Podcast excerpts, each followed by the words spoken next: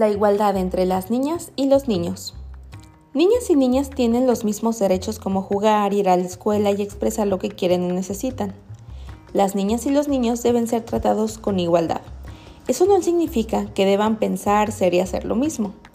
En este caso, ser iguales significa que debemos tener el mismo valor como personas y por tanto debemos tener las mismas oportunidades y derechos. Las actividades que realizo en mi casa y mi escuela. ¿Has pensado si las niñas y los niños realizan las mismas actividades durante el día? ¿Crees que hay tareas que solo las niñas pueden hacer? ¿Y los niños?